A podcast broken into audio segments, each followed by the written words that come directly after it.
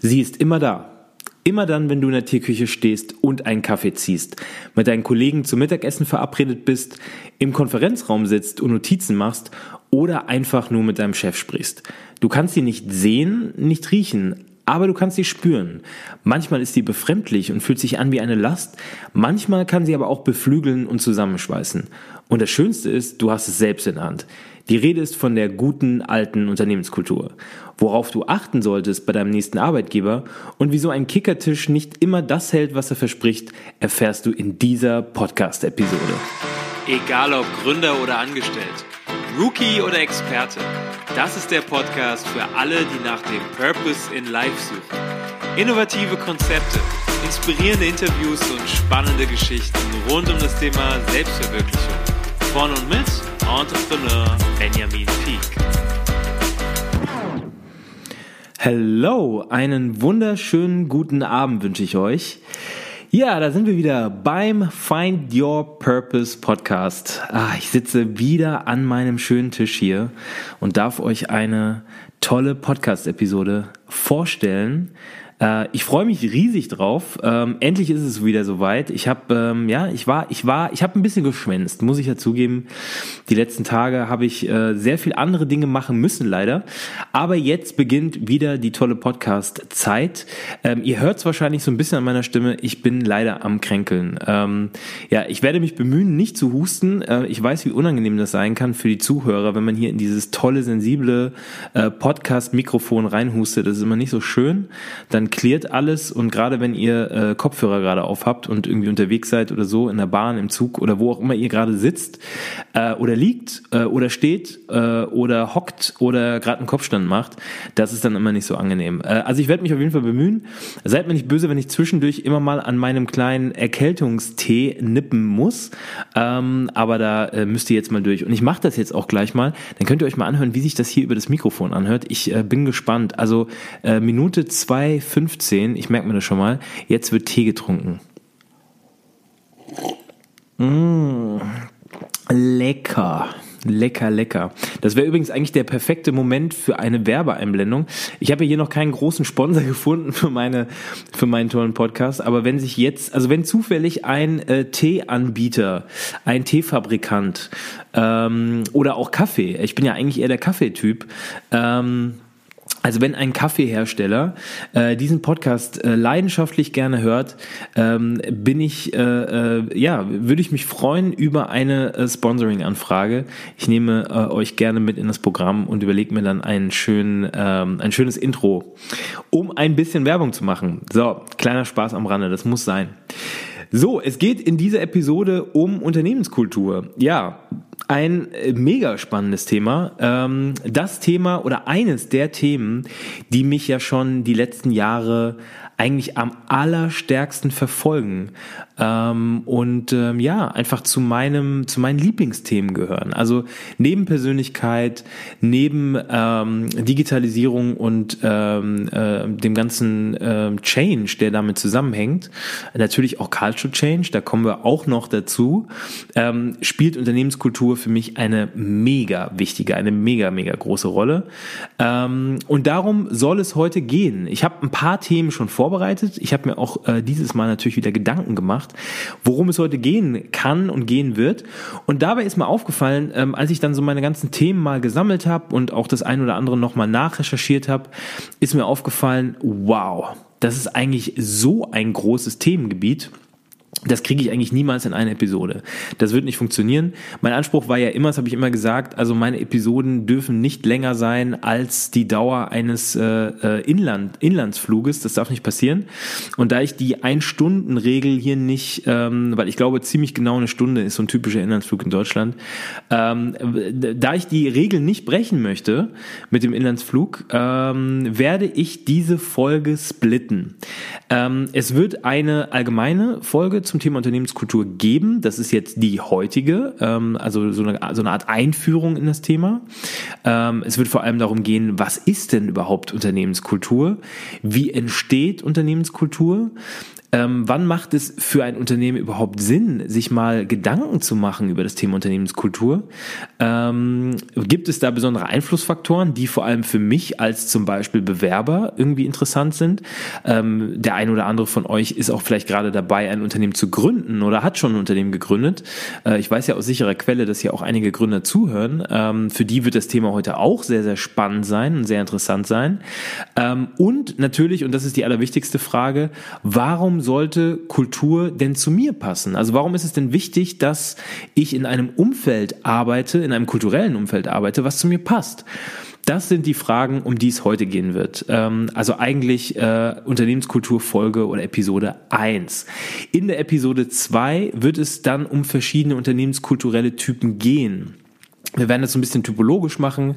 Ich werde so ein paar ähm, ja so Grundpfeiler äh, oder Grundströme ähm, ähm, der ähm, ja der, der der großen Unternehmenskultur ähm, Strukturen ähm, mal vorstellen. Das werde ich aber in der nächsten Episode machen.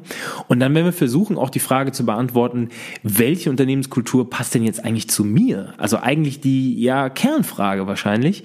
Ähm, aber um hier ein bisschen Trommelwirbel aufzubauen, wird das dann in der nächsten nächsten Folge, in der zweiten Folge passieren. So, also wir wollen uns mal so langsam diesem Thema Unternehmenskultur ähm, äh, ja einfach mal so ein bisschen nähern.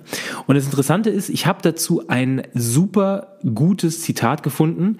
Also jeder, der mich kennt, weiß, ich bin eigentlich gar nicht so ein riesen Zitat-Fan, ähm, weil ich ja das Gefühl habe, also gerade jetzt zu Zeiten von Instagram und Co., äh, also ich, ich sag's einfach, wie es ist, die ganzen Quotes, die da immer äh, ähm, geteilt werden in den Stories und in den Feeds, die gehen mir irgendwann, also die gehen mir einfach extrem auf die Nerven, weil ähm, Quotes oft äh, nicht hinterfragt werden, also Zitate nicht hinterfragt werden, einfach nur gepostet werden ähm, und äh, ja, einfach dieses kritische Auseinandersetzen damit völlig verloren gegangen ist. Aber hier habe ich eine äh, ein Zitat gefunden, eine Quote gefunden, die ähm, ja, die einfach super, eine super gute Einleitung ist in das Thema heute. Und zwar ist die Quote ähm, von Brian Chesky, das ist der Co-Founder und CEO von Airbnb. Und äh, Brian Chesky hat mal gesagt, um, ähm, Culture is simply a shared way of doing something with a passion. Und das finde ich ähm, eigentlich die perfekte Einleitung in diese Episode. Ich, also nochmal ganz kurz auf Deutsch.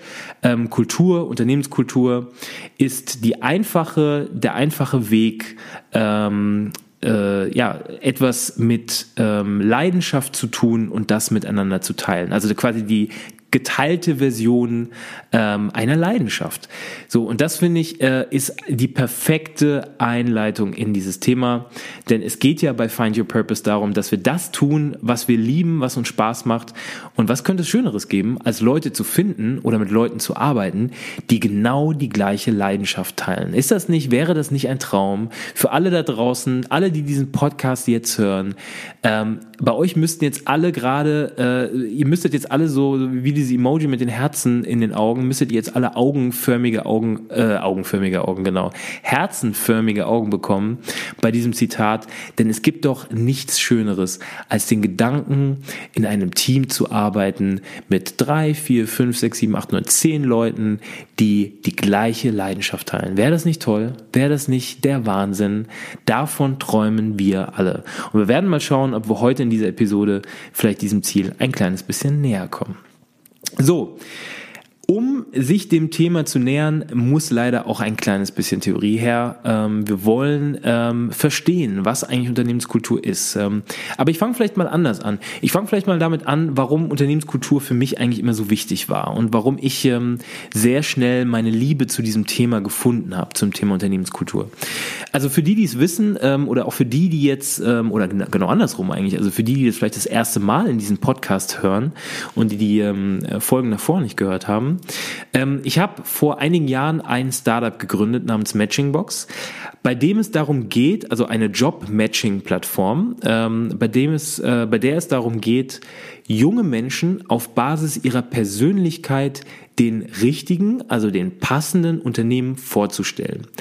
Ähm, der springende Punkt bei dem ganzen Konzept war das Thema Persönlichkeit, weil wir davon ausgegangen sind und es immer noch tun, dass Beruf, berufsrelevante oder jobrelevante fachliche Kompetenzen, die sicherlich immer noch immer wichtig sind und auch immer noch wichtig bleiben, ähm, schon lange nicht mehr das abbilden, was sie vor einigen Jahren noch abgebildet haben. Denn wir wissen alle, fachliche Kompetenzen, das Wissen über verschiedene Themen, was wir heute erlangt haben äh, in Form eines Studiums, in Form einer Ausbildung, in Form einer Weiterbildung, das ist spätestens morgen schon wieder veraltet. Wir leben in einer so schnell ablaufenden, so schnell funktionierenden Welt, dass die Halbwertszeit von Wissen immer kürzer geworden ist wie gesagt, also besser kann man sich auf den Punkt bringen. Das, was ihr heute lernt, ist morgen schon wieder veraltet. Von daher darf das keine Rolle mehr spielen oder nicht mehr, nicht mehr ausschließlich die Rolle spielen bei der Personalentscheidung es geht vielmehr um die Kandidatenpassung. Also wie gut passt denn jetzt der Kandidat eben mit seiner Persönlichkeit, seinen Werten, seinen Kompetenzen in das Unternehmen?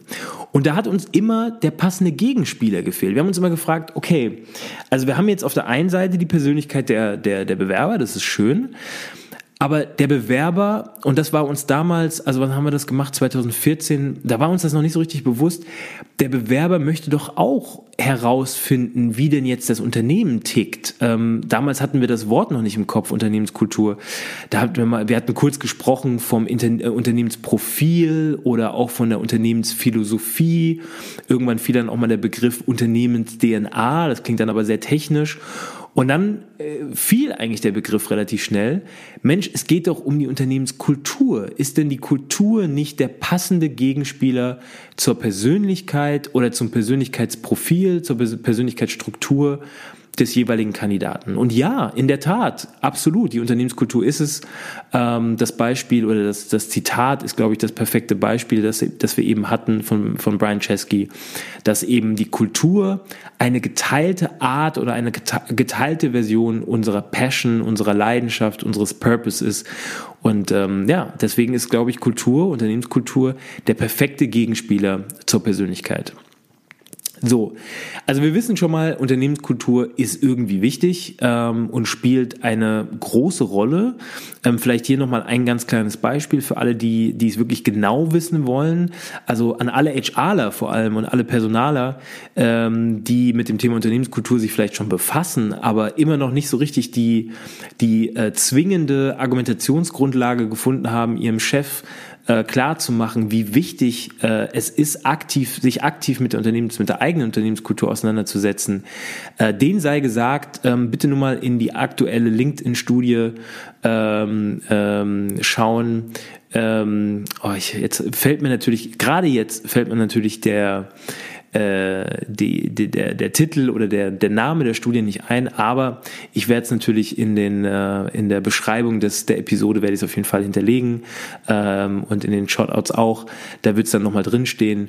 Ähm, genau, und die LinkedIn-Studie hat ergeben, und das ist eigentlich super interessant, ich habe jetzt auch die genaue Prozentzahl nicht im Kopf, aber ich habe es auf jeden Fall noch so, den Grundtenor habe ich noch im Kopf, dass immer mehr Bewerber bereit sind, Einbußen in ihrem Gehalt hinzunehmen, wenn sie dafür bei der richtigen Unternehmenskultur angestellt sind oder bei dem Unternehmen mit einer passenden Unternehmenskultur arbeiten dürfen.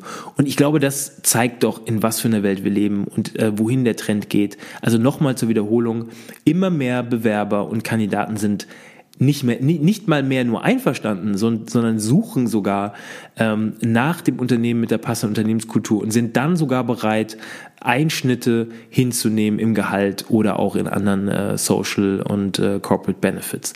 Also ich glaube, das zeigt, wie gesagt, äh, sehr stark, ähm, wohin die Reise geht. So, also, jetzt muss ich nochmal ganz kurz hier zu meinem Tee greifen, bevor er ganz kalt wird. Jetzt gibt es nochmal eine ganz kurze Einlage. Super. Stimme ist wieder geölt. Naja, geht so. Eher wie ein Reibeisen heute.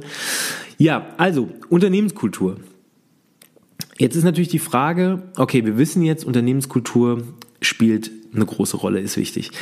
Wie lässt sich denn Unternehmenskultur überhaupt mal fassen? Also das ist für uns alle ja, ich habe es ja auch in dem, in dem Prelude, in dem, im Intro schon gesagt, man kann Unternehmenskultur nicht sehen, man kann sie nicht riechen, man kann sie, man kann sie nicht anfassen, ähm, aber man spürt sie, also sie ist auf jeden Fall da. Wie lässt sich denn Unternehmenskultur überhaupt beschreiben? Lässt sich das überhaupt beschreiben? Ähm, da gibt es jetzt natürlich eine Menge große Modelle und auch eine Menge Wissenschaftler, die sich dazu viele, viele Gedanken gemacht haben, äh, tolle Studien, tolle Experimente dazu gemacht haben. Ähm, und die Folge ist nicht dafür da, oder der ganze Podcast ist nicht dafür da, dass wir jetzt hier eine technische oder eine wissenschaftliche Abhandlung ähm, hier vorstellen. Darum geht's mir nicht.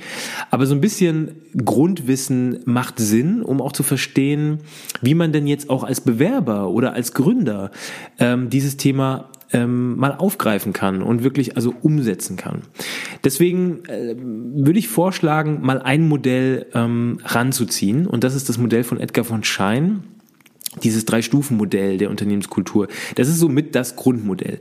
Und ich versuche das mal einfach an drei kurzen, knackigen Beispielen zu erklären, woraus denn diese drei Ebenen oder diese drei Bereiche der Unternehmenskultur, diese drei Stufen der Unternehmenskultur, woraus die bestehen und wie man das Ganze denn jetzt wirklich, ähm, ja, also praktisch umsetzen kann. Also Edgar von Schein sagt, Unternehmenskultur besteht immer aus einem sichtbaren Teil und einem unsichtbaren Teil und einem Teil dazwischen, der ist so ein bisschen halb unsichtbar, halb sichtbar. Das hängt immer so ein bisschen vom Unternehmen ab, von der Branche ab, ähm, vom jeweiligen Anwendungsfall ab. Ähm, und ähm, ich werde da, wie gesagt, jetzt mal ein paar Beispiele bringen. Wir fangen vielleicht mal mit dem sichtbaren Teil an. Das ist der einfache Teil. Das ist der Teil, den wir alle kennen. Es gibt nach Edgar von Schein unternehmenskulturelle Artefakte. So, jetzt natürlich die Frage, was sind denn unternehmenskulturelle Artefakte? Das klingt jetzt erstmal super complicated. Ist es nicht. Ich werde ein Beispiel bringen. Als ich ähm, meinen ersten Tag hatte ähm, bei einem Arbeitgeber, ich werde ihn jetzt natürlich nicht nennen, ähm, das war äh, super interessant, das kennt ihr alle. Ähm, also mein erster Tag, ich äh, laufe durch die Büros, äh, ich stelle mich überall vor. Ähm, hi, ich bin Ben, ich bin der Neue hier und ähm, alle ganz freundlich und äh, ganz happy und am Händeschütteln und so weiter. Und dann dachte ich mir so, naja gut, ähm, jetzt gehe ich mal als allererstes vielleicht in die Teeküche und ziehe mir mal einen Kaffee. Ähm, vielleicht habe ich ja Glück und treffe da auch noch auf jemanden und dann fange ich mal mit meiner Arbeit an und versuche mal hier so ein bisschen reinzukommen. Ich stehe also in dieser Teeküche und ähm, ziehe mir da einen Kaffee. Und das allererste, was ich natürlich mache, ist, ich bin auf der Suche nach einer Tasse. Das ist ja der Klassiker.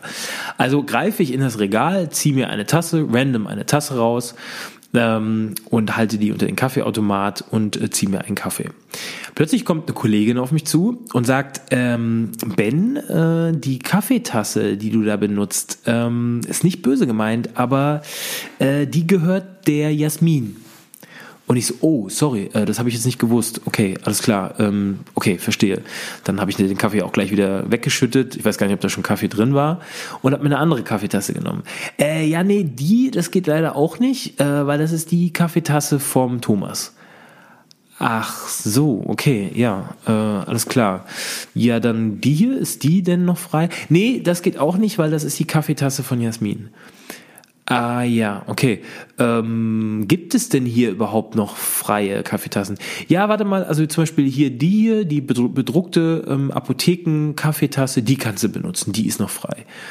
Ah, okay, alles klar. Ja, gut, dann habe ich mir einen Kaffee gezogen, äh, bin dann in mein Büro und war schon völlig verwirrt, weil ich mir gedacht habe, okay, alles klar. Also scheinbar hat hier jeder seine eigene Tasse ähm, und es ist No-Go, die Tassen, die Tasse oder die Tassen der anderen zu benutzen. Das kommt hier nicht gut an. So, solche Beispiele, solche ähm, wirklich beschreibenden Beispiele kennt ihr alle. Das sind kulturelle Artefakte. Das sind ungeschriebene Gesetze. Das sind Dinge, die ihr immer wieder erlebt, ähm, die immer wieder passieren. Ähm, das sind so diese typischen Eigenheiten, die eine Unternehmenskultur hat, die man aber relativ schnell kennenlernt äh, und und äh, ja einfach erfährt, wenn man dann dann äh, wenn man dann vor Ort ist. Ich erlebe das auch oft als Coach, wenn ich bei einem Unternehmen bin, ähm, da kommt dann fällt dann oft der Satz, also gerade bei so Change-Prozessen oder auch Change-Projekten fällt dann oft der Satz, ja nee, also Herr Pieck, das können wir nicht machen. Und wenn ich dann frage, ja warum warum können wir das denn so nicht machen? Ja, weil äh, das haben wir ja immer so gemacht. Also das haben wir ja, äh, nee, also das äh, das ist bei uns historisch so gewachsen. Ja, also das ist der Satz, bei dem ich ja äh, sofort äh, grün und blau werde im Gesicht. Ähm, aber das sind genau diese kulturellen Artefakte und die kennt ihr, glaube ich, alle. Also der sichtbare Bereich der Unternehmenskultur. So, dann gibt's einen Bereich, der sich so in der Mitte befindet. Ja, das, der ist so ein bisschen sichtbar, so ein bisschen unsichtbar. Und das sind vor allem Werte und Normen. Und ich habe, glaube ich, mal irgendwann in einem Beispiel gesagt, wie wichtig Werte sind, denn Werte bestimmen, bei was für einem Arbeitgeber wir denn letztendlich arbeiten wollen. Also Werte bestimmen sicherlich nicht den Arbeits- oder den Tätigkeitsbereich und sicherlich auch nicht, was wir vielleicht mal studieren wollen, ähm, also nicht ausschließlich, aber Werte bestimmen ganz, ganz stark, welcher Arbeitgeber zu uns passt und in, welcher, in welchem Bereich wir eigentlich mal später tätig sein wollen. Ähm, ein gutes Beispiel für Werte und Normen ähm, kann man oder lässt sich, glaube ich, ganz gut am Beispiel von Amazon darstellen. Amazon ähm, oder Amazon, äh, muss man Englisch auszusprechen, ähm, hat schon bei der Gründung ähm, durch Jeff Bezos damals, ähm, dem CEO und äh, Gründer von, von Amazon, ähm, 14 Leadership Principles ausgesprochen ähm, nach diesen 14 Leadership Principles wird ganz, ganz stark bei Amazon gearbeitet und natürlich geführt, wie der Name schon sagt. Ähm, einer dieser Leadership Principles nennt sich Customer Obsession, also Kundenobsession. Leider oft fälschlicherweise mit Kundenzentrierung übersetzt, ähm, was meiner Meinung nach völlig falsch ist. Denn Kundenzentrierung bedeutet nur, dass der Kunde in den, ins Zentrum gestellt wird der, der Geschäftstätigkeit. Customer Obsession ist viel mehr als Kundenzentrierung. Customer Obsession bedeutet, wir sind wirklich obsessiv damit, den Kunden, dem Kunden das zu liefern, was sich der Kunde wünscht.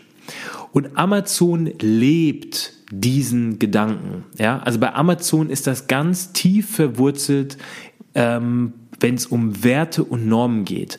Also alles, was bei Am äh, Amazon, jetzt kann ich schon selbst nicht mehr aussprechen, alles, was bei Amazon passiert, passiert nicht, ohne dass man sich die Frage gestellt hat, wäre der Kunde damit zufrieden und helfen wir dem Kunden damit? Ja, also jeder Klick, jeder Weg, jeder, jeder, ähm, jede, ähm, jeder Vorschlag, jede Empfehlung, die wir bei Amazon bekommen haben oder bekommen, ähm, bekommen wir deshalb, weil das Team von Amazon, das große Team von Amazon, den ganzen Tag nichts anderes macht, als wirklich Kundenobsession, Kundenzentrierung zu leben und den Kunden in den Mittelpunkt zu stellen und eben, wie gesagt, einen Schritt weiter zu gehen und wirklich zu überlegen, wie können wir jetzt die Customer Journey, also das Erlebnis des Kunden bei der, bei der, bei der Nutzung unserer Plattform verbessern. Und ähm, ich weiß nicht, also euch ist vielleicht schon mal aufgefallen, Amazon ist vielleicht nicht die aller, aller schönste Page, aber sie tut, was sie tun soll. Sie funktioniert. Man weiß ganz genau, wohin man klicken muss. Man weiß ganz genau, dass das, was man sucht, dass man das auch findet.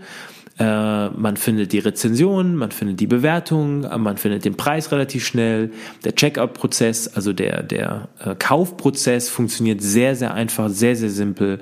Ähm, das hat Amazon verstanden und das sind äh, Werte und Normen, die da auch mitspielen. Also das ist der Bereich in der Mitte. Und dann gibt es einen Bereich, der super, super schwer zu fassen ist. Das ist der unsichtbare Bereich. Und das sind die Basisannahmen. Also jedes Unternehmen hat mal mit gewissen Basisannahmen angefangen.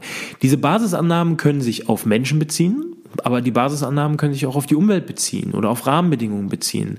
Da habe ich jetzt lange drüber nachgedacht, was man da für ein Beispiel nehmen kann. Es gibt berühmte Beispiele, wie das Beispiel Tesla, das Beispiel Airbnb, ähm, was dann immer gerne gezogen wird. Ich möchte aber ganz bewusst an der Stelle mal mit einem anderen Beispiel kommen. Und zwar mit dem Beispiel Drive Now und Car2Go. Ich bin ja ein sehr, sehr großer Anhänger von Car2Go, tatsächlich. Also ich fahre gerade hier äh, in Düsseldorf viel Car2Go, viel zu viel, glaube ich weil es einfach bequem ist. Also man kann überall einsteigen, man hat immer irgendwo ein Car2Go in der Nähe. Man kann mehr oder weniger überall damit parken. Also man findet immer einen Parkplatz und es funktioniert einfach easy, schnell, ähm, unkompliziert. Preislich ist es okay, also gerade bei kleineren Strecken, kürzeren Strecken ist es in Ordnung. Also ich bin Heavy User. Ja, das kann man an der Stelle auf jeden Fall schon mal sagen. So, was waren jetzt die Basisannahmen bei DriveNow und Car2Go? Und warum ist es so ein, so ein schönes Beispiel aus meiner Sicht? DriveNow und Car2Go oder im Prinzip alle ähm, ja, äh, Shared, ähm, ähm, wie sagt man, äh, Shared äh, Modelle, ja, also der Überbegriff ist ja Sharing Economy, basieren auf dem Gedanken, auf der Basisannahme, dass wir in einer Zeit leben, wo der Besitz oder in der der Besitz von Gütern schon lange nicht mehr alles ist. Und das ist doch mal interessant, ja. Das muss man sich mal auf der Zunge zergehen lassen. Also während zu meiner Zeit damals noch ähm, super, also man, man einfach super darauf hingearbeitet hat, mit 18 irgendwann sich sein erstes, also die wenigsten haben es schon mit 18 bekommen, ja, einige Rich Kids vielleicht, aber in jungen Jahren, also nachdem man seinen Führerschein gemacht hat, endlich sein eigenes Auto zu besitzen oder zumindest sein Auto, ein Auto fahren zu dürfen, oft ja das Auto der Eltern. Ja, in meinem Fall war es der VW Polo äh, von meinem Vater, den ich dann äh, fahren durfte. Ähm, das war der größte, das war der größte Gedanke, das war der größte Wunsch, ja. Also ein eigenes Auto zu besitzen, Freiheit, auf der Autobahn unterwegs zu sein, ja ähm, da hat man sich richtig drauf gefreut. Und ich glaube, dass es da auch völlig egal ist, ob Mann oder Frau, der Besitz eines Fahrzeugs, das, darauf hat man hingearbeitet. Das hat sich verändert. Ja, und das haben einige schlaue Startups erkannt. Es ist schon lange nicht mehr interessant, ein Auto zu besitzen für viele junge Leute, gerade für die junge Zielgruppe. Ähm, aber Mobilität ist trotzdem wichtig. Mobilität ist trotzdem wichtig. Wir wollen zu jeder Zeit von A nach B kommen, unkompliziert, einfach. Aber wir wollen nicht mehr unbedingt jetzt ein Auto besitzen. Ja, es ist teuer, äh, man muss einen Parkplatz suchen, ähm, der Unterhalt ist kompliziert und ist teuer, man muss es dann auch noch pflegen und nee, das ist mir irgendwie alles zu aufwendig. Und aus diesem, aus dieser Basisannahme entstanden dann unglaublich viele Geschäftsmodelle auf Basis von Sharing Economy oder eben Geschäftsmodelle aus dem, aus dem Sharing Economy Bereich, aus dem Umfeld von Sharing Economy, unter anderem eben auch ähm, DriveNow und Car2Go. Ähm, also schon fast disruptive, das kann man an der Stelle, glaube ich, sagen. Und das ist ein gutes Beispiel für eine Basisannahme, die eben auch für die Unternehmenskultur ähm, dann wichtig ist. Gut, also wir haben jetzt Basisannahmen, wir haben Werte und Normen und wir haben kulturelle Artefakte. Jetzt ist natürlich die Frage, okay, wir verstehen jetzt so ein bisschen, wie Unternehmenskultur funktioniert. Wie entsteht denn Kultur? Ja, und warum ist das denn für mich jetzt überhaupt wichtig? Ähm, ist denn Kultur, ist denn Kultur was, was einfach von alleine passiert? Ist es denn was, was man aktiv beeinflusst? Ähm, ja, äh, wie, wie, wie geht es vonstatten? Und ich finde gerade Startups äh, eignen sich da super als Beispiel für das Thema. Ähm, ich mache das mal in meinem eigenen Beispiel. Als wir damals Matchingbox gegründet haben, waren wir zu dritt. Und warum haben wir denn überhaupt die Entscheidung getroffen, das Startup zu gründen? Weil wir waren alle von einer Idee angefixt. Damals war es noch ein bisschen eine andere Idee. Die Idee war damals, äh, ja, äh, dass wir jungen Studenten, die noch im Studium sind, auf Basis ihrer Persönlichkeit Berufsempfehlungen ausspielen wollen. Also die Idee war, junge Menschen, die zum Beispiel BWL studieren, wissen trotz des Studiums noch lange nicht, was sie beruflich damit machen wollen.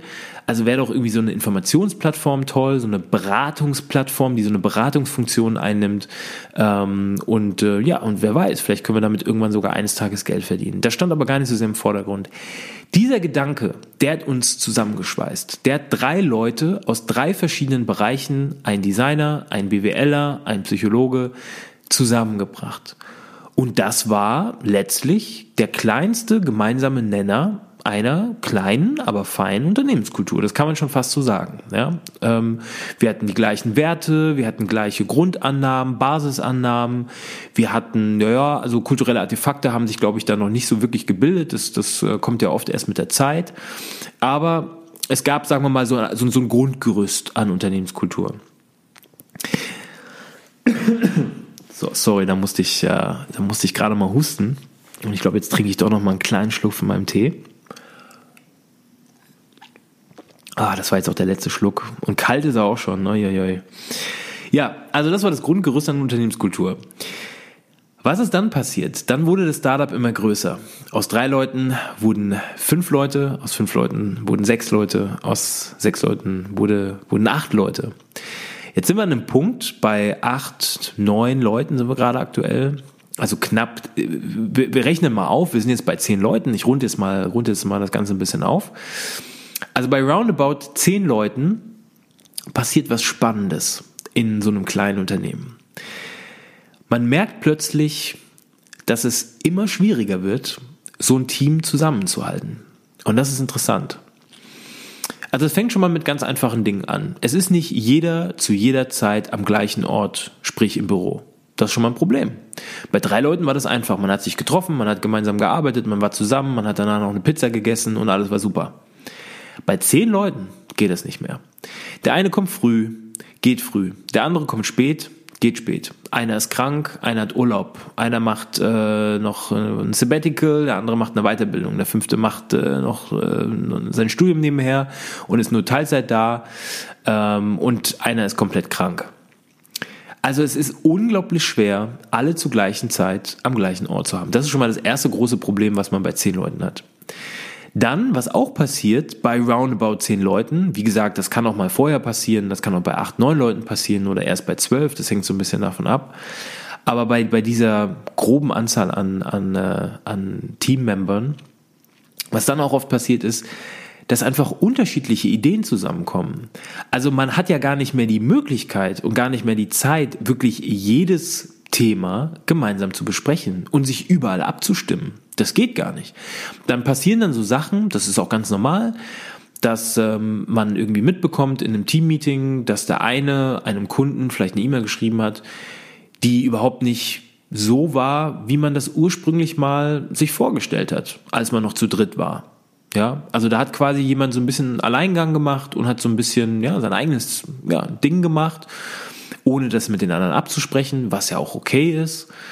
Aber man merkt plötzlich, Moment, also nicht jeder Step, nicht jeder, nicht jeder, nicht jeden, nicht jeder Schritt, der in so einem kleinen Unternehmen passiert, ist jetzt abgestimmt mit allen anderen und ähm, passt perfekt in diesen unter diesen Mantel der der gemeinsamen äh, Normen und Werte. Ja, weil vielleicht der eine oder andere auch äh, ja, seinen eigenen eingebracht hat und äh, das eben nicht mit allen abgestimmt hat. Das ist schwer. Das ist sehr, sehr schwer. Und man merkt plötzlich, je größer das Team wird, und es wird immer, immer schwieriger und immer problematischer bei immer größeren Teams, dass es schwer wird, eine gemeinsame Identität aufzubauen. Das wird immer schwieriger. Und jetzt, liebe Leute, stellt euch mal vor, ihr habt ein 50.000 Mann Unternehmen. Vielleicht versteht ihr jetzt, wie schwer es ist für einen großen, für ein großes Unternehmen, für einen, für einen großen Konzern, eine, so etwas wie eine Unternehmenskultur, ein gemeinsames Unternehmensleitbild nicht nur vorzugeben, das ist leicht, sondern auch wirklich leben zu lassen. Das ist sehr, sehr kompliziert. Und das merkt man schon, wenn man in einem Team ist von zehn Leuten, da merkt man schon, so langsam driftet alles ein kleines bisschen auseinander. Ich glaube, das ist ein sehr, sehr schönes Beispiel, das es ganz gut zeigt. Ja, wann macht es denn dann Sinn, Unternehmenskultur zu definieren? Ja, das ist eine sehr, sehr gute Frage. Ähm, und auch hier würde ich sagen, versuchen wir das mal an einem Beispiel. Also eine genaue Größe, eine genaue Messgröße gibt es natürlich nicht. Also ich finde, ich finde immer diese, diese, diese Pi mal Daumen 10 Mann Größe, 15 Mann Größe ist eine ganz gute Größe, um sich mal erste Gedanken zu sogenannten Core Values, also Kernwerten zu machen. Ja? Also man kann sicherlich nicht jeden Prozess und alles äh, und, und, und jede, jede, jeden Schritt ähm, anpassen und streamlinen und das wird nicht funktionieren und ich meine, letztlich ist ein Startup auch äh, nicht dafür da. Also ein Startup lebt ja auch von der Kreativität und von, äh, ja, von, von neuen Ideen. Aber die Messgröße 10, 15 Leute, ähm, da sollte man sich schon mal erste Gedanken dazu machen. Ich werde es aber mal an einem Beispiel von einem Großkonzern, von einem großen ähm, Mobilfunkunternehmen, daran werde ich das mal versuchen zu zeigen, wie denn Unternehmenskultur schiefgehen kann. Ja, und ähm, ab wann es Sinn macht, das zu definieren.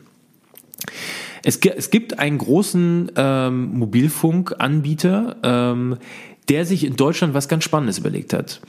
Der hat sich gedacht, okay, Moment, also wir haben jetzt hier eine Belegschaft von, ich sage jetzt mal 50.000 Mitarbeitern. Ähm, wir wollen unser Unternehmen ähm, vergrößern, das heißt, wir wollen mehr Leute einstellen, wir brauchen mehr Menschen, wir brauchen mehr Mitarbeiter. Wir würden aber gerne zeitgleich eigentlich, weil wir gar nicht uns, also faktisch ähm, quasi Platz, platzmäßig können wir uns nicht erweitern. Wir können gar nicht größer werden. Wir haben gar nicht die Möglichkeit, unser Gebäude irgendwie zu erweitern oder noch weitere Gebäude, Gebäude anzumieten. Also machen wir was ganz Besonderes. Wir wollen ja mit der Zeit gehen, New Work. Wir bauen faktisch Arbeitsplätze ab, also die physischen Arbeitsplätze bauen wir ab und stellen aber zeitgleich mehr Leute ein. Das hat dazu geführt, dass man phasenweise für 70 Prozent der Belegschaft physische Arbeitsplätze bereitgestellt hat und 30 Prozent eben nicht. Aber dadurch, dass man eben ein neues Arbeitsmodell eingeführt hat, nämlich dass jeder dann, also dass jeder von überall aus arbeiten kann. Ähm, es gab dann auch äh, keine, keine Gebundenheit mehr an das Büro. Also man kann theoretisch von überall aus arbeiten, von zu Hause, vom, vom Rhein aus, vom, vom Urlaub aus, völlig egal. Solange man eben seine Arbeit auch tut ging das mit diesen 70 Prozent, also mit der, mit der Kapazität von, von 70 Prozent der Belegschaft ganz gut hin. Das hat ganz gut funktioniert. Dann ist man noch einen Schritt weiter gegangen. Dann hat man gesagt, okay, wir wollen weg von festen Arbeitsplätzen. Ja, ähm, wir machen es so, jeder bekommt einen, einen, ja, wie sagt man denn da, so, so, so einen kleinen, äh, wie so ein Trolley, so, so einen kleinen Wagen mit so ein paar Schubladen. Da kann man dann seine ja, privaten Sachen einschließen. Man kriegt auch einen Schlüssel dazu. Das ist dann auch wirklich der eigene Wagen. Den kriegt dann auch kein anderer. So ein Rollwagen, so ein Rollcontainer. Genau, Rollcontainer ist, glaube ich, der richtige Begriff. Und es gibt aber keine festen Arbeitsplätze mehr. Das heißt, man kommt morgens zur Arbeit, man schnappt sich seinen Rollcontainer, geht an seinen Schreibtisch, äh, eben nicht, sorry, genau nicht, also geht eben nicht an seinen Schreibtisch, guter Fehler, sondern sucht sich einen freien Platz im Großraumbüro und setzt sich an einen freien Tisch. So, so hat man sich das überlegt. Was war die Idee dahinter? Die Idee war, man wollte die, das informelle Netzwerk, also die Kommunikation zwischen den Mitarbeitern dadurch erhöhen und auch dazu, dazu, die Leute dazu animieren, auch zwischen den verschiedenen Abteilungen stärker zu kommunizieren, was ja eigentlich prinzipiell eine gute Idee ist. Was ist denn jetzt aber praktisch wirklich passiert? Und das ist jetzt interessant. Die Leute haben das angenommen, die haben ihren Rollcontainer, also das Konzept angenommen, morgens gekommen, haben den Rollcontainer genommen, haben sich irgendwo hingesetzt. Jetzt hat sich aber gezeigt, und das war einfach nur ein Beobachtungswert, dass sich die Leute jeden Tag an den gleichen Platz gesetzt haben. Also es gab de facto keinen weiteren Austausch und auch keine, keine Dynamik. Die Leute haben sich jeden Tag an den gleichen Arbeitsplatz gesetzt. Und es ging sogar weiter kam ein neuer, Arbeit, äh, ein neuer Arbeitnehmer ins Büro, ein neuer Mitarbeiter ins Büro, vielleicht sogar ein Expert aus dem Ausland ins Büro. Also jemand vielleicht aus, äh, weiß ich nicht, Indien, der jetzt gerade für drei, vier Monate auf einem Projekt in Deutschland arbeitet. Kam der dahin, hat der natürlich einen, äh, einen, einen Rollcontainer zugewiesen bekommen und hat sich dann einfach auf einen freien Platz gesetzt, wie ihm das Konzept sich das auch gedacht hat. Und was dann passiert ist, ist erstaunlich. Es kamen dann teilweise Arbeitnehmer, also andere Kollegen, auf, auf diese Person zu und haben gesagt, ähm, sorry, aber du sitzt da gerade auf meinem Platz. So, das müssen wir uns auch mal ganz kurz auf der Zunge zergehen lassen. Das Konzept lebt ja davon, dass, dass es keine freien, dass es keine festen Plätze mehr gibt, sondern dass sich jeder dahin setzen kann, äh, wo er sich gerne hinsetzen möchte. Und trotzdem hat es aber dazu geführt, dass die Leute das Konzept nicht so richtig angenommen haben, nicht so richtig verstanden haben und dann sogar böse waren, wenn sich jemand auf meinen vermeintlichen Platz gesetzt hat ja, und mir meinen Platz weggenommen hat. Das ist interessant. Ein gutes Beispiel dafür, dass ähm, man Unternehmenskultur von außen schlecht beeinflussen kann und schlecht verändern kann. Also ab einer Größe von so einem Unternehmen, spätestens dann muss man sich natürlich auch aktiv Gedanken machen zur Unternehmenskultur. Und Unternehmenskultur, wie ich auch das schon beim, bei, bei dem Thema Find Your Purpose gesagt habe, ist kein Zustand, sondern immer ein Prozess. Also man muss an Unternehmenskultur konsequent arbeiten und nur so kann man da ein, eine Ver Veränderung herbeiführen. Das ist, glaube ich, ein ganz, ganz wichtiger Punkt. So. Und jetzt kommen wir auch direkt zum, zu den wirklich entscheidenden Punkten. Ähm, ja, wie lässt sich denn jetzt Unternehmenskultur beeinflussen? Ähm, gibt es denn da Multiplikatoren, also Einflussfaktoren, die stark auf, auf Unternehmenskultur wirken und die Unternehmenskultur stark verändern. Ja, die gibt es auf jeden Fall. Und gerade für junge Unternehmen, für Startups, für ja, äh, Entrepreneure, Gründer, Selbstständige, die vielleicht jetzt auch anfangen, den einen oder anderen Mitarbeiter einzustellen. Für die ist jetzt gerade der Bereich hier ganz interessant und ganz spannend. Was sind das denn für Einflussfaktoren? Also ein Einflussfaktor ist definitiv die Führungskraft. Ganz klar die Führungskraft. Und das zeigt sich gerade bei dem Beispiel 10-Mann-Unternehmen, 15-Mann-Unternehmen sehr gut, denn gerade da hat die Führungskraft, der direkte Vorgesetzte des Teams, in dem Fall ist es dann oft auch noch eine Führungskraft, also bei 10, 15 Leuten gibt es in der Regel, ja, in den meisten Fällen zumindest eine Führungskraft, die quasi über allem steht äh, manchmal gibt es auch da dann schon irgendwie ähm, ja sowas wie Abteilungsleiter oder Ressortleiter, aber in der Regel gibt es da also die eine, den einen Gründer oder den einen Geschäftsführer, der dann schon äh, das sehr personenzentriert führt.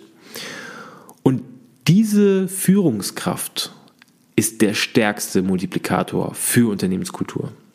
Warum? Auch hier habe ich ein sehr, sehr gutes Beispiel, ein Beispiel aus meiner eigenen Erfahrung ähm, aus einem Kundenprojekt. Ähm, ich äh, benutze das Beispiel sehr, sehr gerne auch bei meinen Talks, wenn ich auf der Bühne stehe, weil ich glaube, es gibt ka kaum Beispiel, das es besser, das besser erklärt, wie Unternehmenskultur funktioniert, gerade aus Sicht der Führungskraft. Wir hatten mal, ähm, das ist schon einige Jahre her, eine Anfrage von einem großen Unternehmen, die ein Cultural Change ähm, ähm, ja, durchsetzen wollten, umsetzen wollten. Jetzt muss ich nochmal ganz, ganz kurz, jetzt wird meine Stimme gerade, die, die, die schwappt gerade weg. Jetzt muss ich mal gerade einen kleinen Schluck trinken. Ah, sehr gut. Geht's gleich viel besser. Ähm, genau, wir hatten einen Kunden, der gesagt hat, also wir sind im Cultural Change, wir sind gerade dabei, die Unternehmenskultur zu verändern. Wir sind auch schon mittendrin, aber wir würden uns freuen, wenn ihr uns ähm, dabei noch unterstützt ähm, und wir brauchen da von außen auch noch Hilfe. So, wir wurden eingeladen zu dem Unternehmen und es hieß, ähm, pass auf, wir zeigen euch schon mal, was wir schon gemacht haben, was wir schon erfolgreich umgesetzt haben und ähm, dann können wir uns dann danach nochmal zusammensetzen und überlegen, was wir gemeinsam machen können. Wir sind also durch das Unternehmen, durch das Gebäude gelaufen und ähm, der, der, ich glaube, es war auch der Personalleiter, ich bin mir jetzt nicht mehr ganz sicher, der uns da durch das Gebäude geführt hat, sagte dann ganz stolz, ja, also hier im dritten Stockwerk, also da müssen wir mal ganz kurz aussteigen aus dem Aufzug. Ähm, da muss ich Ihnen was zeigen, da sind wir ganz stolz drauf. Das hat einen großen Effekt auf unsere Unternehmenskultur. So, ich war schon, also ich war völlig äh, hellauf begeistert und super neugierig und habe nur darauf gewartet, was da jetzt auf mich wartet. Ich komme aus dem Aufzug raus und sehe draußen auf dem Flur einen Kickertisch. Und er zeigte auch auf diesen Kickertisch und sagte, boah, das ist unser neuestes, äh, unsere neueste Errungenschaft. Ähm, wir haben jetzt also für unsere Mitarbeiter einen Kickertisch ähm, äh, ja, finanziert ähm, und äh, wollen damit unsere Unternehmenskultur, wollen damit frischer sein, hipper sein und so. Gut, ich habe da natürlich also innerlich schon mal sehr gelacht, äh, weil ich mir gedacht habe, naja, also das ist ein bisschen äh, Startup, äh, Berliner Startup-Flair und ein Kickertisch ist schon lange nicht mehr, nicht mehr, nicht mehr up to date, aber gut, okay. Ähm, warum nicht? im Laufe des Projekts, also wir haben das Projekt dann auch bekommen und im Laufe des Projekts bin ich witzigerweise immer wieder an diesem Kickertisch vorbeigelaufen. Und ich habe in der ganzen Zeit, also wir waren da sicherlich zwei Monate, ja, zwei Monate und also in den zwei Monaten waren wir bestimmt, boah, Also sechs, sieben Mal waren wir bestimmt, vielleicht sogar acht Mal waren wir bestimmt in dem Unternehmen. Und also ich bin wirklich geschätzt jedes Mal an diesem Kickertisch vorbeigekommen. Und ich habe in der ganzen Zeit nicht eine Person gesehen, die an diesem Kickertisch stand und gespielt hat. Ich habe mich dann wirklich gefragt, okay, Moment, also bei dem ersten Mal, zweiten Mal, dritten Mal dachte ich mir noch so, okay, Zufall. Aber spätestens nach dem achten Mal oder siebten Mal dachte ich, okay, also es ist kein Zufall. Was ist denn da los?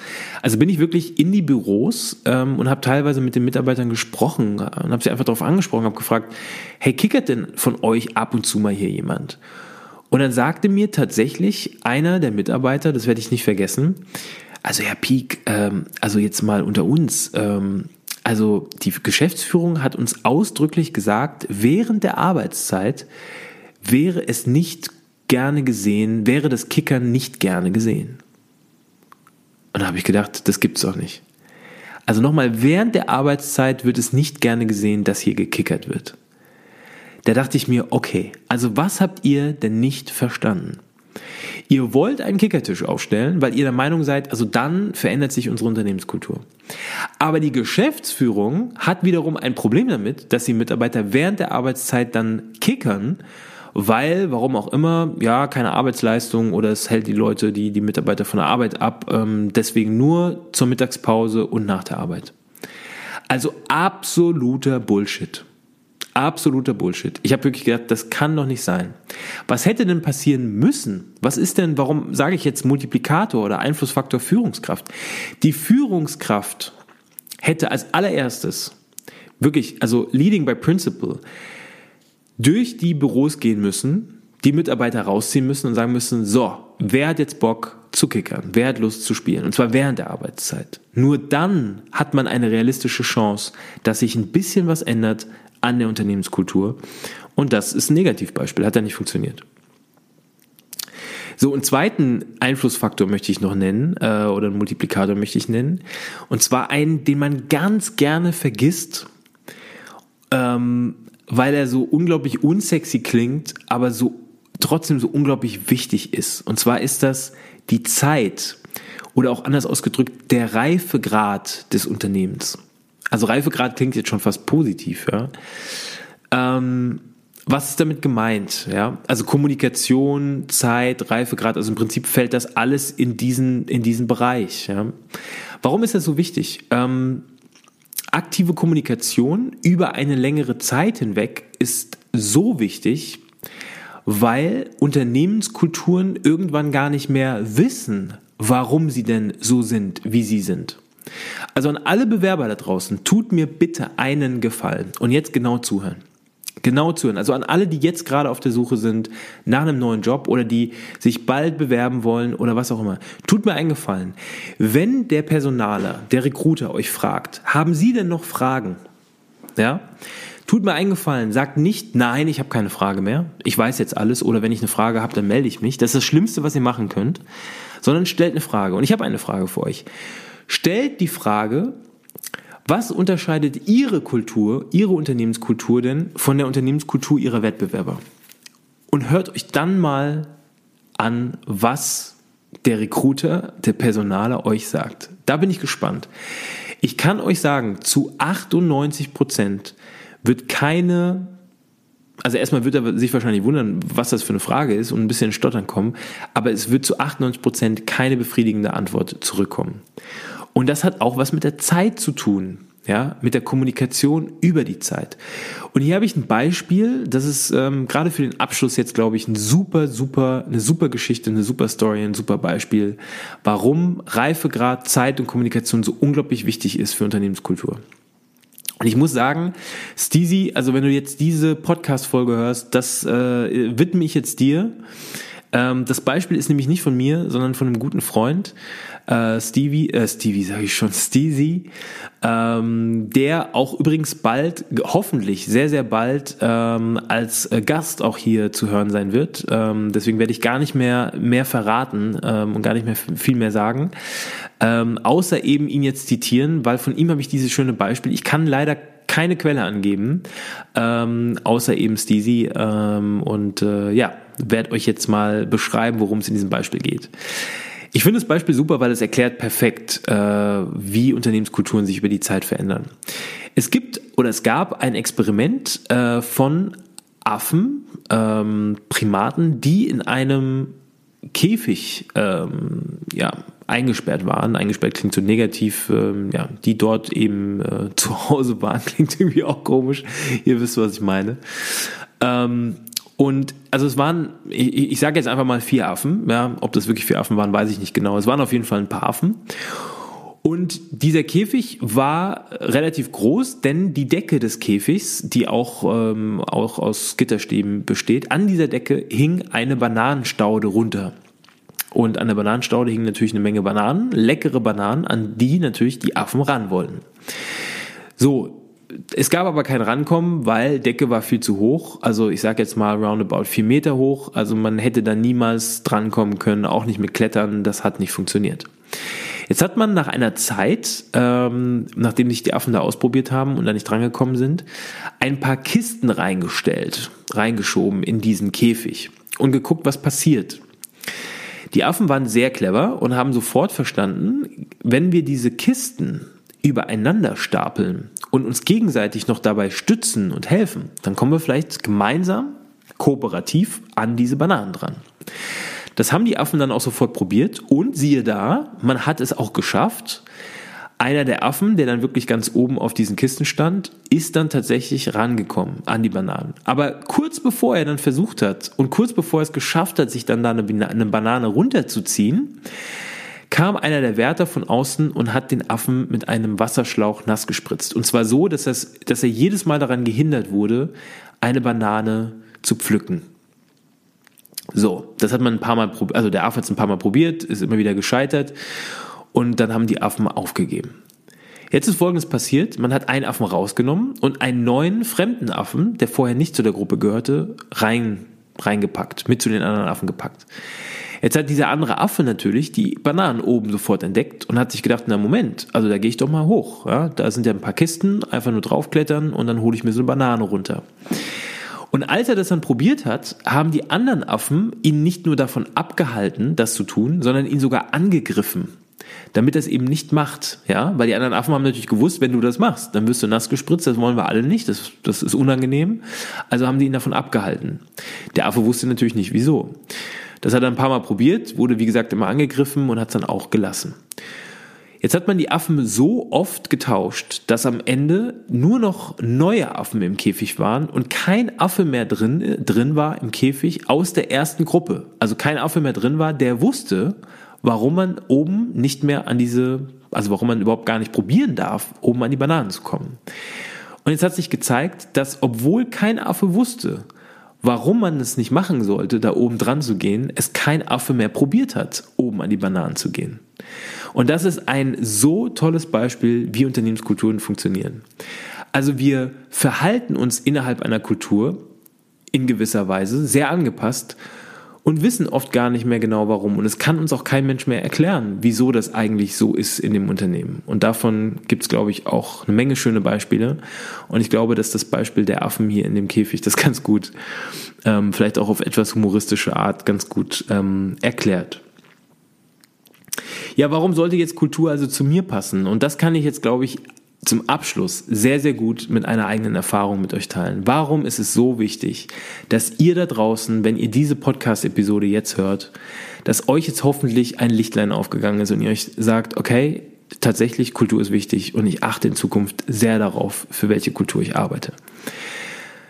Oder in, in welcher Kultur ich arbeite. Ich glaube, das, das, das ist der bessere Ausdruck. Ähm, auch hier wiederum habe ich eine ein, ein Ereignis aus meinem eigenen Leben, das mich da wirklich, das mir wirklich die Augen geöffnet hat.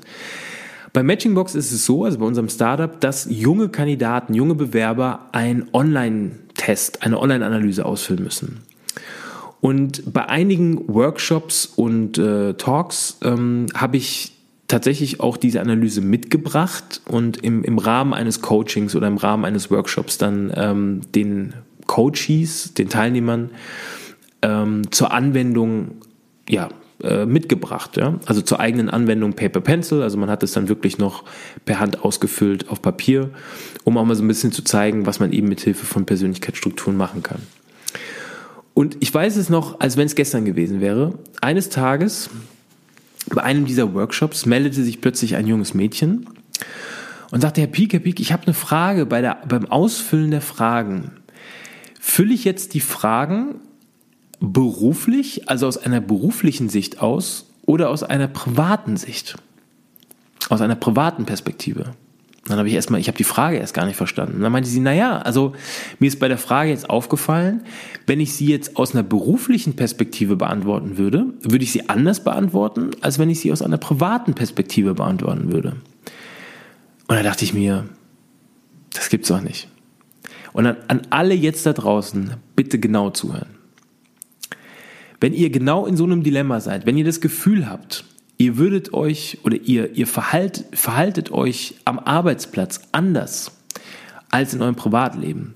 Oder ihr würdet wie in dem Fall jetzt bei der Online-Analyse bestimmte Fragen anders ausfüllen, als wenn ihr sie privat ausfüllen würdet. Dann macht ihr was falsch. Und dann ist das wirklich bedenklich, denn Idealvorstellung wäre, dass ihr in einer Kultur arbeitet, in der ihr so arbeiten könnt, euch so verhalten könnt, so mit anderen Menschen umgehen könnt, kommunizieren könnt, wie ihr es auch in eurem Privatleben tun würdet. Denn Gedankenspiel, was wäre denn, was würde denn passieren, wenn wir im beruflichen Kontext, in der beruflichen, im beruflichen Umfeld uns anders verhalten? Wenn man das mal auf eine lange Sicht ausspielt und chronifiziert, dann führt das dazu, dass wir acht Stunden lang, Minimum acht Stunden lang, wenn wir mal von einem, von einem normalen Arbeitstag ausgehen, eine, ich will jetzt ja fast sagen, eine Rolle spielen, in der wir uns ja eigentlich gar nicht befinden. Denn im privaten Umfeld würden wir uns ja ganz anders verhalten, ganz anders geben. Also wir acht Stunden lang uns anders verhalten, als es unser Naturell, als es unsere Persönlichkeit uns eigentlich äh, vorgeben würde. Und das führt irgendwann zu einem gewissen, also zu Strain, die Psychologie sagt da Strain, also zu einer zu einer Anspannung, zu einer, zu einer, ja, äh, zu einer beruflichen Anspannung, die wiederum zu Stress führt und die wiederum im allerschlimmsten Fall zu ähm, ja, gesundheitlichen Problemen führen kann, zu gesundheitlichen ähm, ähm, äh, ja, Beschwerden führen kann. Im allerschlimmsten Fall, davon möchte ich natürlich nicht ausgehen, zu einem Burnout. Ähm, also man sollte das Ziel sollte immer sein, in einer Kultur zu arbeiten, in einer Unternehmenskultur zu arbeiten, in der wir uns so verhalten können, in der wir so sein können, wie wir auch im Privatleben sind, wie wir tatsächlich leben, ähm, damit wir uns auch dort fallen lassen können ähm, und uns nicht für andere Menschen oder für unseren Arbeitgeber, für unseren Chef, äh, für was auch immer, für unser Team verändern müssen. Das sollte das Ziel sein. Ähm, und um es mit den Worten von äh, Brian Chesky nochmal zu sagen, Unternehmenskultur ist äh, eine geteilte Art äh, oder eine geteilte Version von Passion, von Leidenschaft. Und das kann nur passieren, wenn wir auch unserer eigenen Leidenschaft, unserer eigenen Stimme, unserer, unserem eigenen Naturell folgen können. und das im großen Ganzen in unserem Team bei der Arbeit. So, das war's zur heutigen Podcast-Episode. Wir sind bei 56 Minuten, also immer noch innerhalb eines Inlandsfluges und es ist trotzdem die längste Episode geworden. Aber ihr seht, ihr merkt, ihr hört, das ist mein Lieblingsthema, einer meiner Lieblingsthemen, Unternehmenskultur. Und das war auch nur der erste Teil. Habt ihr Bock auf den zweiten Teil? Habt ihr Bock auf weitere solche Themen? Lasst mir einen Kommentar. Ähm, lasst mir eine Bewertung bei iTunes da. Das hilft mir so ungemein. Ich freue mich über jede Kommentierung. Ich freue mich über jede Referenz von euch, ähm, über jede Bewertung von euch bei iTunes. Schreibt mir bei Facebook, schreibt mir bei Instagram, ähm, kontaktiert mich. Ähm, ihr findet mich auf allen großen Netzwerken. Ich würde mich tierisch darüber freuen. Ich würde würde mich tierisch freuen, mit euch in, in Austausch zu kommen. Und ich verspreche euch, es wird bald sehr viel mehr interaktive Möglichkeiten geben. Die äh, Find Your Purpose Gruppe ist bald am Start. Äh, ich weiß, ich sage das jetzt schon seit ein paar Episoden, die kommt aber. Und es wird bald ein großes Event geben, auf das ich mich freue und hoffentlich möglichst viele von euch dann dort auch treffe, sehen werde, persönlich antreffen werde. Ich freue mich schon jetzt schon tierisch drauf. Teilt diese Episode mit eurem Chef, mit euren Kollegen, mit euren Freunden, mit eurer Familie. Ich bin draußen. Ich wünsche euch eine gute Nacht. Peace.